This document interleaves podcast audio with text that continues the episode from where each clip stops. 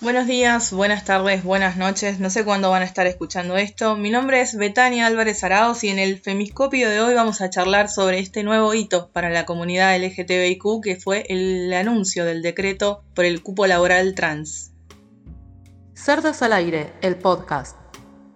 Hoy vamos a poner un poco en eje la última noticia que salió respecto al cupo laboral trans, al decreto que se aprobó el viernes pasado, 4 de septiembre del 2020, que va, para mí va a quedar como una fecha histórica. De esas tantas que viene acumulando eh, todos los colectivos LGTBIQ. ¿Qué incluye este decreto? Es eh, la reserva en los puestos de trabajo, ¿no? Para quienes, para personas eh, travestis, transexuales y transgénero que hayan o no efectuado el cambio de sexo. Esta parte es interesante eh, y cambio de nombre o imagen, ¿no? Es la persona, digamos, se va, digamos, pues, obviamente a partir de la forma en la que se autopercibe puede anotarse en una en una especie de padrón que van a habilitar para poder tener una base de datos a partir de la cual por supuesto se va a poder eh, acceder a ese puesto, a ese empleo en la administración pública. El decreto es el 721-20 y eh, mm, entre las cosas interesantes que tiene este decreto es permitir acceder eh, a condiciones equitativas y eh, satisfactorias de trabajos para toda la comunidad trans, que es una lucha que ya se viene llevando adelante desde hace mucho tiempo, no es un pedido que se viene haciendo, en donde faltaba solamente el reconocimiento del Estado, que el Estado ponga la firma que se necesitaba para que esto suceda. Eh, pero vienen eh, para quienes conocen, ¿no? Dos grandes militantes eh, de trans que son Luana Berkins y Diana Zacayán, hace rato que venían pidiendo esta, por este cupo laboral trans, ¿no? Esto es gracias a Luana y Diana que ellas nos siguen guiando y que ellas desde el cielo rojo de las trabas estarán tejiendo todo lo que se vendrá. Cerdas, el podcast al aire. Estamos hoy acá a las trabas, ¿no? Para pedir, para exigir. Para exigir. Para nosotras la prostitución es sinónimo de muerte. Muerte, muerte. La realidad es así que no tenemos trabajo y que nuestro promedio de vida es de 35 años. No tenemos trabajo. Queremos ser ciudadanos y ciudadanas de primera y poder elegir de qué queremos vivir. Poder elegir. El sistema ya impuso que el rol de las travestis sea en la prostitución. Queremos romper con eso, queremos vivir. Queremos vivir.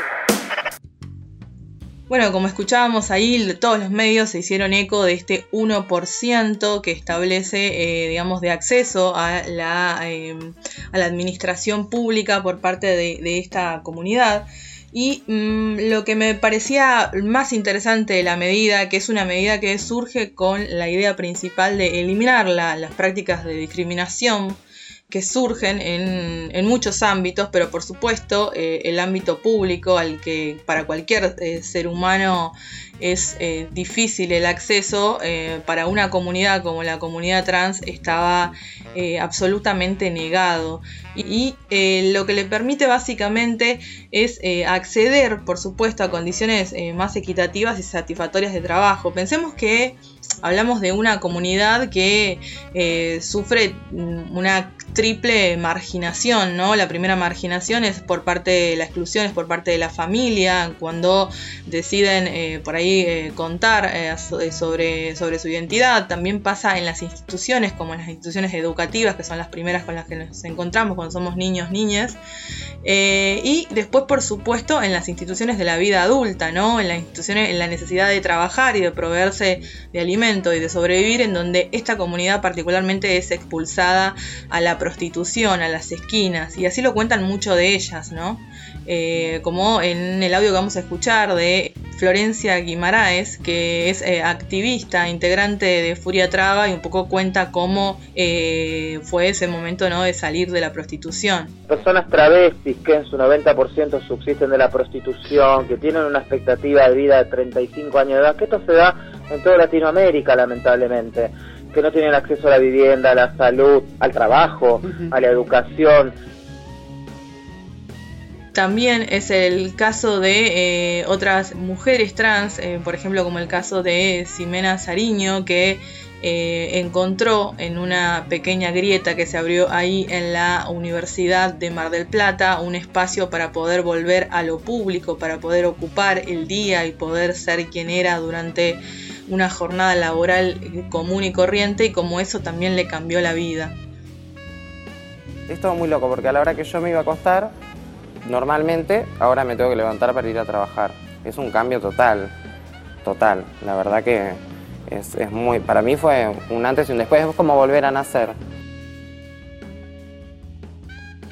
Otro de los puntos interesantes a destacar en este caso del decreto, que a mí me parece el más clave y el más lindo para celebrar, es el tema de la terminalidad educativa, ¿no? que es un gran problema para la comunidad travesti trans, porque como decíamos recién, la marginalidad a la que se ven expuestas eh, terminan sacándolas, por supuesto, de, las instituciones, en entre esas la educativa, por lo tanto muchas de ellas no terminaron sus estudios y sabemos que para el acceso al empleo público es requisito excluyente el tema de eh, tener los estudios finalizados. Sin embargo, eh, eso, esa salvedad la incluye el decreto, entonces eh, garantiza que las oportunidades sean reales, ¿no? sean concretas para la comunidad travesti trans y se le pueda incluir a pesar de no haber terminado sus estudios, sí comprometiéndose a una vez ingresados al espacio público poder, por supuesto, concluir sus estudios y eso me parece que es algo sumamente gratificante para,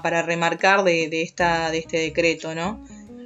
Eh, otro de los testimonios que son claves en este caso son eh, la, palabra ¿no? de Alba Rueda, que ella es eh, subsecretaria de Políticas de Diversidad, que es el integrante del Ministerio de Mujeres y Géneros y Diversidad, que además antes también fue, por supuesto, presidenta de Mujeres Trans Argentina, en donde dice el tema de la importancia de visibilizar las capacidades de la comunidad trans firme este decreto le da un impulso para que todos los ministerios puedan asumir justamente este enorme desafío de cambio cultural que es mostrar que las personas trans tenemos capacidad laboral y podemos desarrollarla dentro de espacios laborales libres de discriminación. ¿Cómo se va a hacer este registro? Básicamente, eh, cómo se va a implementar este decreto a partir de una anotación voluntaria que van a hacer eh, las aspirantes y se va a crear una, por supuesto, una unidad de coordinación interministerial para poder cumplir con la norma y poder, por supuesto, recibir los pedidos y las distintas eh, condiciones para poder ingresar al espacio público. Por último, recordemos, y me quiero ir cerrando con esto, que ah, el último informe hecho en conjunto con la, con la Fundación Huésped eh, habla de que el 18% nada más de las personas travesti trans han tenido accesos a trabajos formales.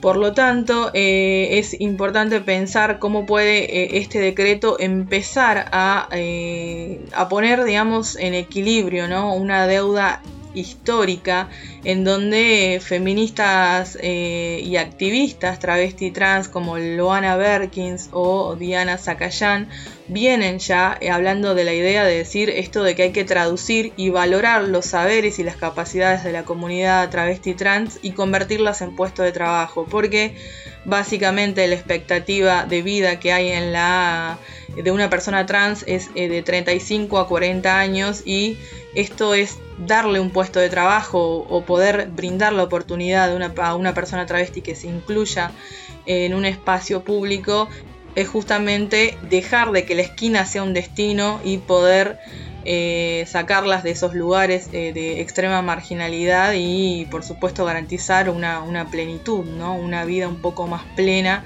eh, que en este contexto de aislamiento ha sido por supuesto mucho, mucho más complicado, ¿no? Digo, pensando en que la esquina es el lugar por destino para la comunidad trans y que el aislamiento nos obliga a quedarnos en casa, eh, teniendo en cuenta que su única manera de subsistir era el trabajo y a partir de la prostitución, bueno, por supuesto, imagínense lo que implica ¿no? Eh, el alivio y el desahogo que ha sido para la comunidad trans un poco esta noticia, ¿no? Entre tanta pandemia, esa, esa alegría.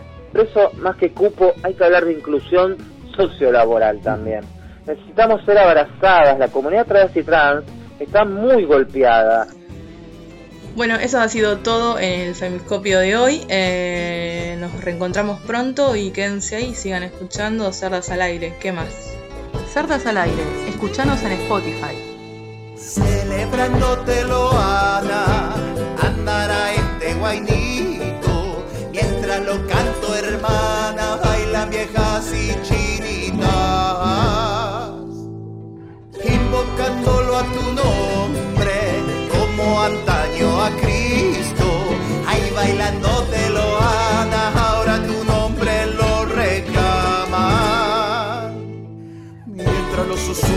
mientras lo contagian, revuelan su pollera, honrando a nuestra traviata.